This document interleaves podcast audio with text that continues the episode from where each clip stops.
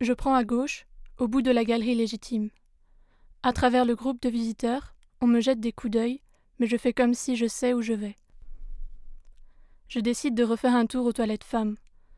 Je descends les escaliers sur deux étages. J'entre, mais il y a la queue, c'est bizarre. Mais les soirs de vernissage, ça peut arriver, je me dis. Je repars, je n'ai pas vraiment envie de toute façon. Il ne doit plus y avoir tant de monde auprès du buffet. Je croise des gens que je connais de vue, je leur souris sans m'arrêter. Ça bouchonne aux escaliers. Je pense, je préfère encore être tranquille en fait. J'appelle un ascenseur, je monte au quatrième. Au tournant, il y aura le magasin des panoramas. Il fait nuit maintenant. Je suis pas très concentrée, j'ai du mal à faire attention aux œuvres. Il y a des groupes de deux ou trois personnes qui discutent.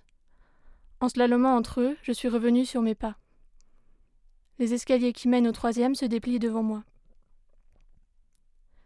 Il faut les descendre tranquillement, les mains dans les poches, sans croiser le regard de personne. Et imaginer le fil qui mène dehors, glisser dans la main.